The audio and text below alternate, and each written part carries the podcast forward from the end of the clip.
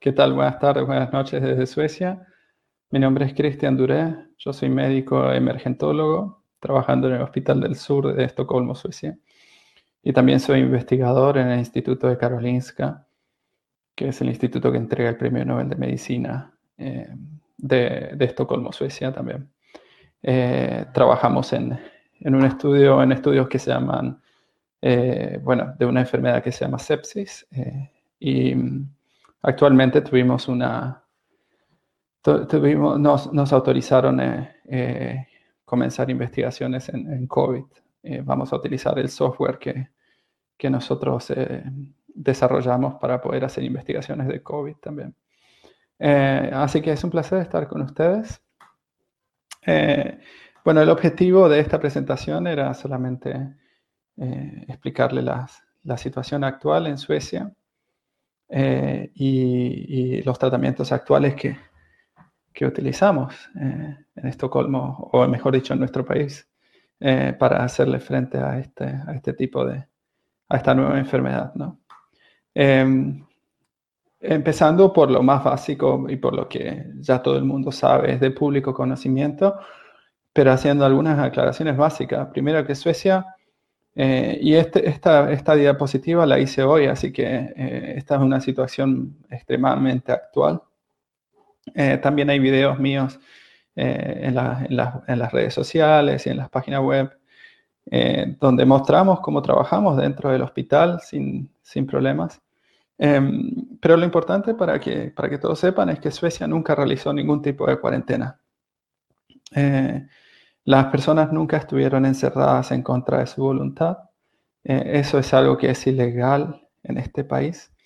Eh, y entonces, este, al ser ilegal, por más que las personas, que los gobernantes lo quieran realizar, algo que tampoco lo quieren hacer. No es que, no es que quisieron en algún momento eh, llevar adelante algún tipo de encierro de cuarentena, pero, pero por más que lo quisiesen hacer, eh, es ilegal eh, hoy en día. Incluso eso, eso lo explicaban de, de manera detallada, que de la forma en que la constitución está, está desarrollada en Suecia hoy, es imposible realizar algún tipo de lockdown o encierros.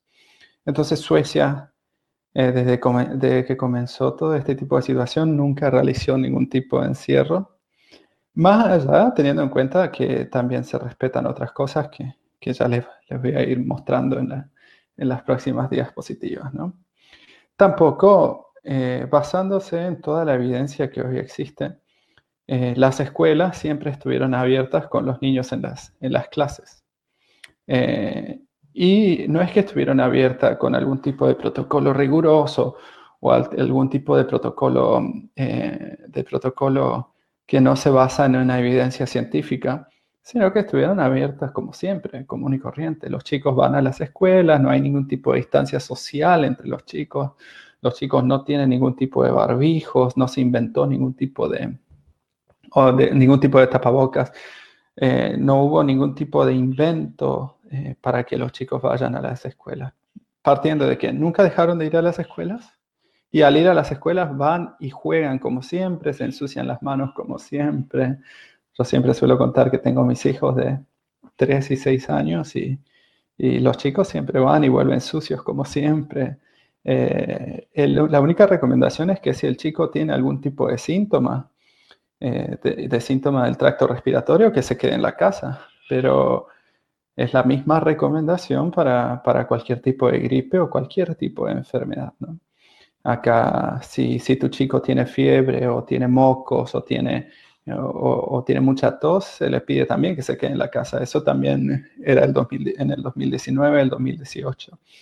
Bueno, acá la situación es igual. Eh, e incluso eh, para llevarlo a un nivel un poco más extremo, si las personas, este, si por ejemplo hay un padre que tiene un testeo positivo de COVID en la casa, que tiene síntomas, eh, pero donde los niños son, están sanos, los niños igual deben ir a, a, las escuelas.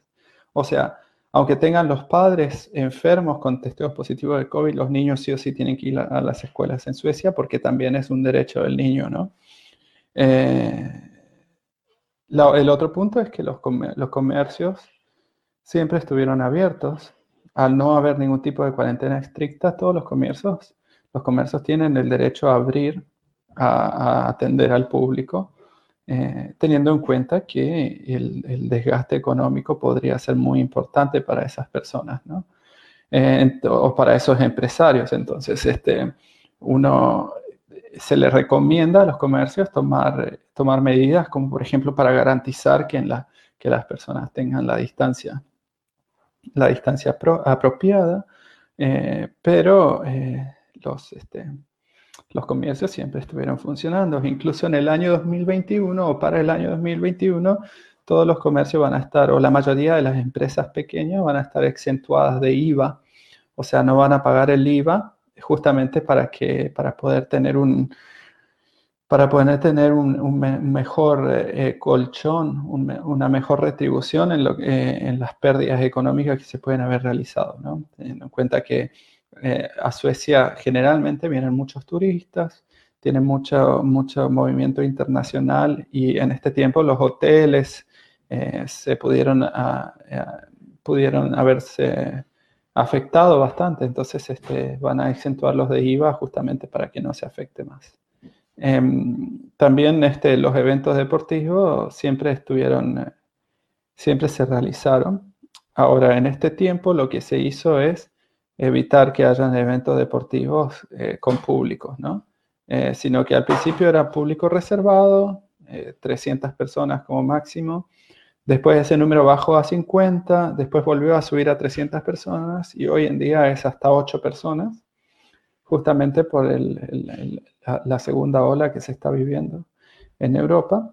Eh, pero los eventos deportivos se realizaron justamente para, para que los clubes eh, no tengan pérdidas eh, millonarias, teniendo en cuenta que a las personas les hace bien realizar deportes. y ni hablar de los niños, ¿no? El hecho de que los niños vayan a, a realizar deportes es algo importantísimo para la salud de las personas. Eh, actualmente, en este año, eh, hay una curva de contagio en aumento eh, y una curva de mortalidad estable. Y vamos, yo en las próximas diapositivas les voy a mostrar qué significa una curva de contagio en aumento y una curva de mortalidad estable. Em, en cuanto a lo que es el tapaboca o barbijo, o incluso me dijeron que en España, que en España se lo puede llamar bozal, eh, bueno, en Suecia solamente los únicos que, que, utilizan el, el, tapaboca o barbijo o, o bozal son las personas que trabajamos en el área de salud, pero no en todo el tiempo, sino solamente cuando vamos a, cuando vamos a revisar o vamos a estar en contacto con un paciente donde tenemos la sospecha de que tenga esta enfermedad del COVID-19. Eh, a los pacientes comunes y corrientes yo lo veo sin ningún tipo de, de protección en lo que es eh, el tracto respiratorio superior, ¿no? Eh, y las personas eh, en la calle andan sin barbijo o sin tapabocas. Este, una situación bastante común y corriente, normal, lo que sería el día a día en Suecia. ¿no? otra diferencia bastante importante con algunos países de Latinoamérica es que Suecia siempre tuvo libre circulación entre las provincias. Entonces, por ejemplo, entre Estocolmo y, las otras tipos y las otras provincias como Falun, Dalarna, eh, eh, entre provincias eh, uno puede circular libremente. Eso más que nada basándose en que eh, la, Constitución Nacional garantiza la libre circulación en este país. así como no se puede encerrar a las personas, en, no se las puede cerrar en contra de su voluntad, tampoco se puede prohibir la libre circulación de las personas, eh, porque es inconstitucional y, penado por ley, ¿no? Eh, y entonces este, la libre circulación entre provincias siempre existió, lo que hace que, que, que, haya una variación de, de los contagios eh, o de estos testeos positivos bastante uniforme en todo el país. Eh, si bien hay provincias que tienen mayor, mayor, mucho más habitantes, donde los testeos son más positivos por la mayor cantidad de habitantes, obviamente, pero de por sí es bastante uniforme en todo el país el, tema de o los contagios. y lo bueno de nuestro país o de este país sueco, del país sueco es que respeta las libertades individuales. Yo como persona, y acá estoy hablando como, como, como individuo o como eh, o como persona viviendo en este país, este, eh, yo como persona puedo decidir primero si quiero, si quiero hacerme un test. Acá no se me obliga a hacer ningún tipo de testeo en contra de mi voluntad. Yo decido por sí mismo si lo quiero hacer o no lo quiero hacer al test. Eh, se respeta también si yo quiero asistir a una consulta médica o no. Y lo que se, le, se respeta que cada individuo tome responsabilidad por sí mismo de no contagiar a los demás. Eh, o sea que no está la policía, no está nadie midiéndote la temperatura en los, los negocios para que, para que entres a algún negocio, no está nadie midiéndote en la frontera la temperatura o, haciendo algún tipo de control para que entres al país, em, justamente porque se respeta la libertad individual de cada persona. Y eso fue algo que es, en este tiempo poder realizar un lockdown sería algo muy difícil porque la Constitución sueca garantiza la libertad y la, de, cada persona individual, eh, sin importar qué tipo de persona sea. Eh, entonces, este, el tomar o realizar testeos masivos, por ejemplo, no, se, no se, es una práctica que no se realiza porque eh, cada persona puede decidir si lo quiere hacer o no lo quiere hacer. Y, en, ese, en, ese, en ese ámbito también entraría lo que sería el tratamiento, eh, porque, por ejemplo, las vacunaciones nunca podrían ser obligadas en este país porque se respeta la libertad individual. Cada persona puede decidir qué tipo de medicamento va a recibir y cada persona puede recibir qué tipo, que puede decidir qué tipo de vacuna va a recibir, ¿no? Entonces, este, simplificando lo que está pasando en este año 2020 en Suecia, es eh, Suecia está respetando lo que es el concepto de salud. Y yo sé que tal vez eh, ya lo hablaron o que alguno de los expositores lo va a hablar, pero esta fue una foto que saqué al día de hoy. Esta foto la saqué el 28 de noviembre del 2020 para pegarla en la, en esta diapositiva, ¿no? en, esta, en, esta, en esta presentación. Y esta es una foto de, de, la Organización Mundial de la Salud, donde ella misma, la misma Organización Mundial de la Salud, describe lo que es el concepto de salud.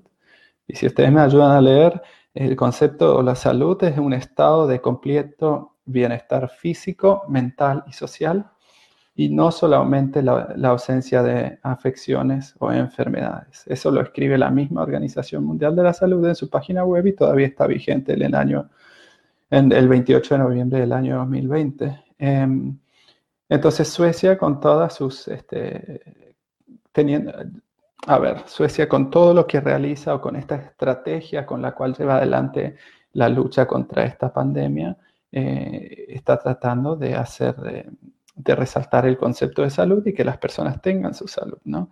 El completo estado de bienestar físico, mental y social, eh, y no solamente evitar un contagio por, eh, por este coronavirus. Em, Suecia, por ejemplo, es uno de los países que en este tiempo, en, los tiempos de invierno, lo que sería noviembre, diciembre, enero, febrero, tiene de, por sí un aumento eh, de las afecciones psiquiátricas las personas tienen una tendencia a deprimirse aún más porque es más difícil realizar actividades físicas al aire libre, porque, es, porque hace frío, porque es oscuro. Eh, en los meses de noviembre, diciembre y enero, nosotros vemos el sol de 4 o 5 horas al día como máximo. O sea, eso quiere decir que si la persona empieza a trabajar a las 8 de la mañana y sale de trabajar a las 5 de la tarde, eh, a la mañana no ve el sol y a la tarde tampoco lo ve el sol. Eh, y eso hace que el cuerpo sienta esa carga, ¿no? Eh, lo que predispone a, la, a, las depresiones. Entonces, realizar un lockdown en este tiempo, realizar un confinamiento en este tiempo sería solamente eh, enfermar más a la población. Por eso Suecia nunca, por eso Suecia, respetando lo que es el concepto de salud, nos lleva adelante este tipo de, de estrategias. Muchas de mis afirmaciones están en mi página web, eh, que es cristiandure.com. Ahí van, pueden encontrar un montón de estudios de todas las afirmaciones que realizo. Eh, tuve que hacerme una página web para poner los estudios porque las personas me preguntaban de dónde sacas toda la información. Y la verdad que hay un montón de estudios científicos que afirman que las, las cuarentenas no son buenas, que los niños deberían estar en las escuelas, que los niños no deberían utilizar ningún tipo de tapabocas, que en realidad el tapabocas no se debería usar en la población, eh, que, que, que, que no se conoce el rol de los asintomáticos. Eh, que los tratamientos este, son los comunes y los mismos que siempre utilizamos. Este. Entonces, todos esos tipos de estudios hay, y hay un montón. Entonces, lo, lo que, como la gente me preguntaba mucho, tuve que hacerme una página web y subir todos los estudios. Eh, y hay un montón, mucho más que no los subí por cuestión de tiempo, pero a medida que tenga tiempo los voy subiendo. Eh, no sé si estoy yendo muy rápido, pero si está muy rápido, ustedes me, dicen. Adelante, doctor, adelante. Eh, esta es la situación actual de, noviembre. Eh, eh, y los, los, datos que tenemos son hasta el 25 de noviembre. Estas, estas curvas son sacadas de la página del Ministerio de Salud sueco.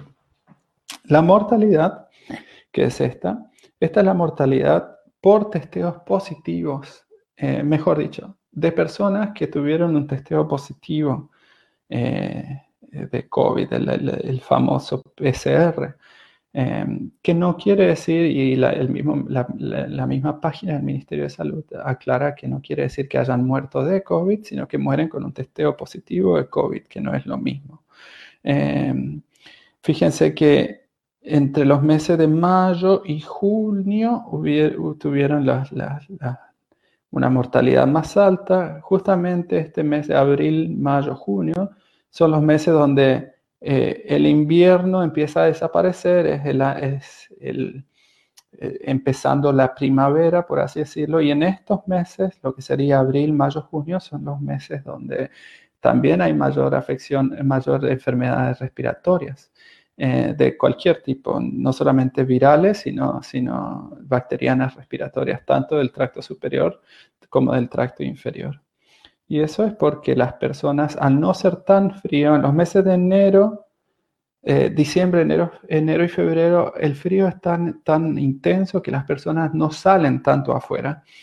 Pero lo que es marzo, abril, mayo, junio, el frío ya eh, si bien no hace calor, tampoco hace tanto frío, es como más otoñal. Eh, y las personas sí se animan, por ejemplo, a, empezar a correr afuera. Eh, eso hace que se expongan un poco más al frío, ¿no? porque no es calor, no es verano, pero sí hace un poco más, pero tampoco, pero no hace calor. y entonces este, son más propensas a tener resfríos, por ejemplo. Lo que podría explicar, o lo que hipotéticamente explica esta curva, eh, en este año en Suecia, eh, sorprendentemente, eh, la, influenza está casi en cero. O sea, no hay muchas personas que presentan una influenza, un test de influenza positivo.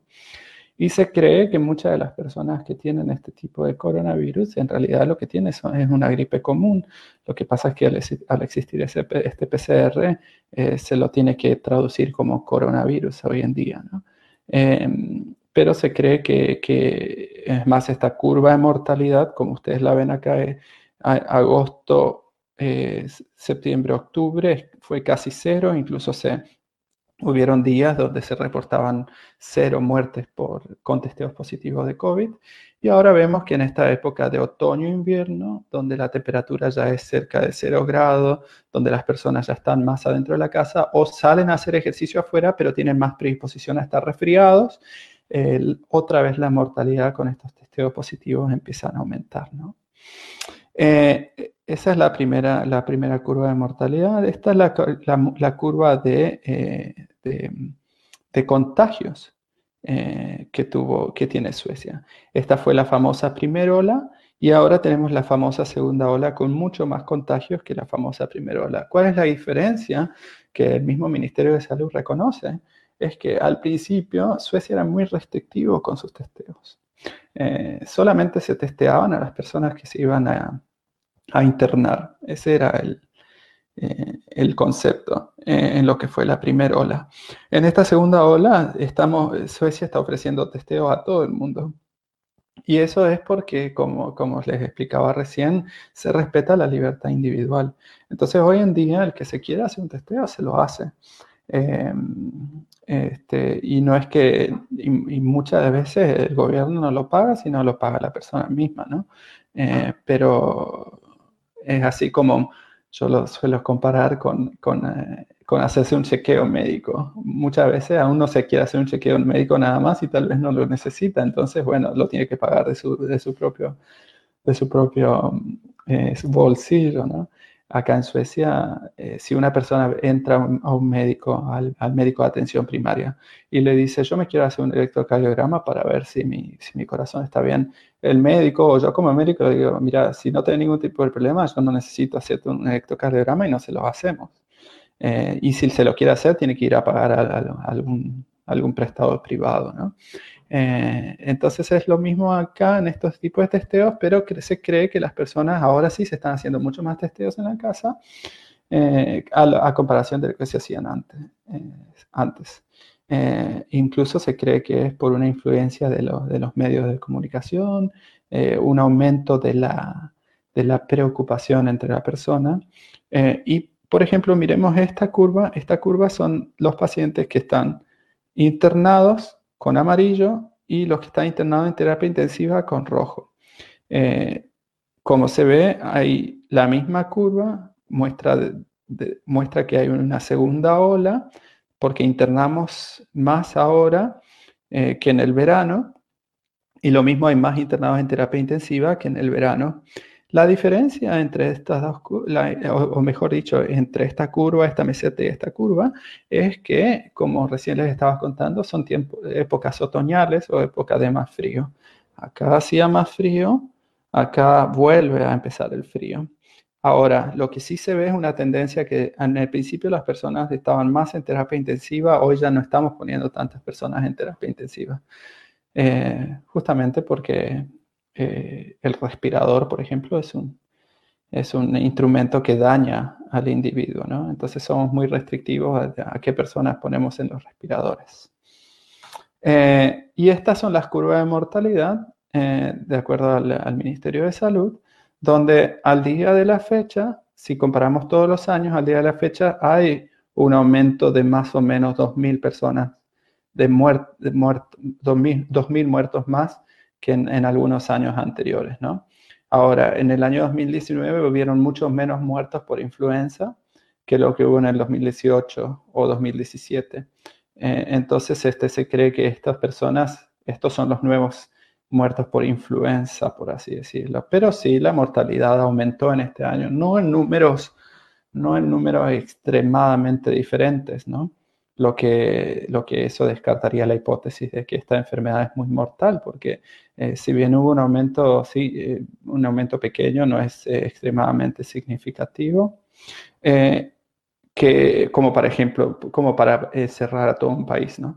Y en este caso, acá se ve la curva de mortalidad al día de hoy en comparación de los años anteriores, en comparación desde 2015 a 2019, que en lo que fue la primera ola sí hubo un aumento de mortalidad significante, pero en lo que es esta segunda ola, no. O sea, la segunda ola no tiene ese aumento de mortalidad significante como lo que tuvo la primera ola. Fíjense que la primera ola, que es la anaranjada acá, ahí sí se mostró un aumento de mortalidad con respecto de, la mortalidad común y corriente en la, semana 15. Hoy en día ya no hay ese aumento de mortalidad, aunque sí haya aumento de internaciones. Y eso es porque nosotros aprendimos a tratar a los pacientes de manera diferente, por ejemplo. Eh, hoy Suecia está cuidando a los ancianos de una manera diferente de la que, de la forma, a diferencia de lo que pasó en la primera ola. Eh, y nosotros los médicos aprendimos el tratamiento más efectivo. Eh, para ir terminando, estos son algunos artículos. esto, por ejemplo, los profesores. Acá dice que el, el profesor, un profesor muy reconocido, que se llama Johnny Ludvigson, que trabaja en la Universidad de Linköping, él dice, eh, que paremos con esto de inventar las muertes por coronavirus, que acá hay que tener en cuenta todo tipo de mortalidad, eh, bueno, lo que ya sabemos. Eh, esto fue publicado en el diario sueco hoy, ¿no? este es un estudio que se hicieron en, el riesgo de infección en niños. Fíjese que los niños el riesgo de infección por niños es extremadamente bajo con respecto a, los, a, las otras personas. O sea, lo que, lo que habla en contra de encerrar de, mantener a los chicos sin clases o, de, que los chicos no vayan a las escuelas. Y esta es una, una foto que saqué a la página de, UNICEF que lo que me gusta es que, o mejor dicho, los tristes y la forma en que ellos escriben, pero que me pareció importante decirlo que esta es una crisis universal y que para algunos chicos el impacto va a, tener, va a ser de por vida. ¿no? Eh, lamentablemente, hoy en día no hay informes de los aumentos de violencia doméstica, de los aumentos de violencia familiar, de los aumentos de presión en niños, este, pero se cree que eso, es, todas esas variables aumentaron. Eh, lamentablemente la mayoría de los gobiernos no los informan. Em, iba a hablar un poco de los tratamientos, lamentablemente se me hizo tarde, pero solamente contarles que a la mayoría le damos oxígeno, que somos muy restrictivos con, darlo, con darle infusiones, que si tenemos un aumento, una sospecha de infección bacteriana, le damos solamente cefotaxina, a la mayoría le damos betametasona. Hoy en día todavía se está usando el Remdesivir, pero estamos tratando de sacarlo. Eh, y eso va variando. Eh, y le damos eh, profilaxis de trombos a todo el mundo. Y la, la intubación y, el soporte ventilatorio utilizando mucho el modelo de Ravioli y realmente extremadamente restrictivos. Nosotros casi tratamos de no poner a nadie al ventilador hoy en día, sino que agotamos todos los otros recursos. Em, bueno, muchas gracias. Acá están las, este, las eh, referencias y estoy dispuesto a responder sus preguntas. Perfecto, brillante, como siempre, doctor Cristian Duré. Eh, efectivamente, hay preguntas, la va a efectuar eh, el profesor de Educación Física, Sebastián Arbulo. Adelante, Sebastián. Y otra pregunta, por supuesto, el doctor Dan Macías. Adelante, Sebastián Arbulo. muchas gracias, Jorge. doctor, solamente quería eh, preguntarle un tema como de percepción social. ¿Cómo, cómo están percibiendo ustedes o, la gente allá eh, la, realidad de otros países? Eh, ¿qué, ¿qué, piensan o qué dicen cuando ven a todo el mundo sobretesteándose en cuarentena, usando mascarillas? Porque sí, como que me interesa saber si, si allá están pensando, ¿esto se volvieron locos o, qué? ¿Qué tal, Sebastián? en realidad el sueco es muy, eh, tiene una cultura bastante internacional, ¿no? Hoy nos, no, yo solamente, no miro solamente las noticias suecas, sino miro noticias de CNN en inglés, en español, este, y lo hace el sueco común y corriente, ¿no? Y la mayoría de los suecos tienen amigos en, ah, tienen amigos en otros países. Este, lo primero que uno siente es lástima. Y personalmente yo siempre sentí lástima por las personas en Argentina. Y lástima y tristeza pero más que nada lástima. Yo sé que el sentir lástima por alguien es, este, es tal vez algo negativo, pero es lo que siento porque yo creo que se están llevando adelante eh, todo tipo de estrategias que no están basadas en evidencia científica. Eh, y lo mismo los suecos. Los suecos, este, por ejemplo, sienten, sienten lástima y tristeza por las personas que tienen que andar usando barbijos en la calle, por ejemplo. Ahora, el hecho de que haya tanta información eh, negativa de otros países, lo que también hace es generar un poco de, de tristeza y de depresión en los suecos. Entonces el sueco de por sí eh, está más preocupado que años anteriores por este tipo de virus, eh, pero el sueco que no se interioriza en el tema. Los suecos que sí se interiorizan en el tema son los que están tranquilos por la vida. ¿no? Eh, por ejemplo, los jóvenes hicieron un estudio, una de las... Este, una de, de, los diarios más importantes de Suecia hizo un estudio preguntando a los jóvenes si se querían vacunar por este, o si se vacunarían por este coronavirus. Y las, mujeres menores de 30 años eh, no llegaron al 35% de las personas que sí se querrían vacunar. Eh, entonces, este, los jóvenes este, se interiorizan mucho en estos temas. Perfecto, doctor Cristian Duré. Adelante, doctor Macías. ¿Alguna pregunta al doctor Cristian Duré? Buenas tardes. Quisiera preguntarle sobre, sobre esta misma decisión que tomó Suecia, que fue eh, tan vilipendiada por los medios de prensa.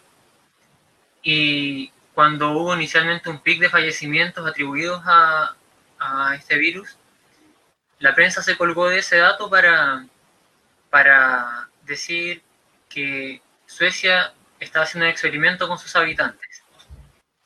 Eh, pero finalmente el tiempo le dio la razón a Suecia.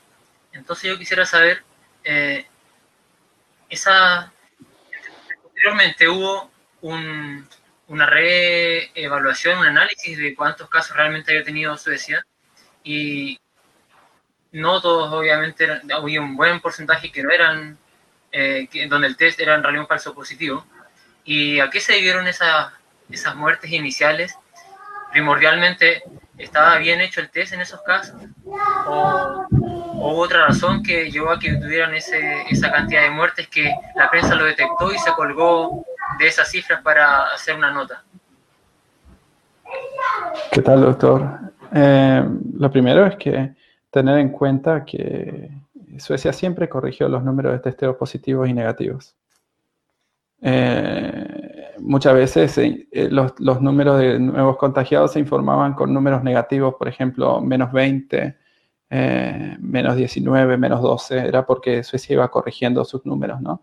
a los falsos positivos los sacaba.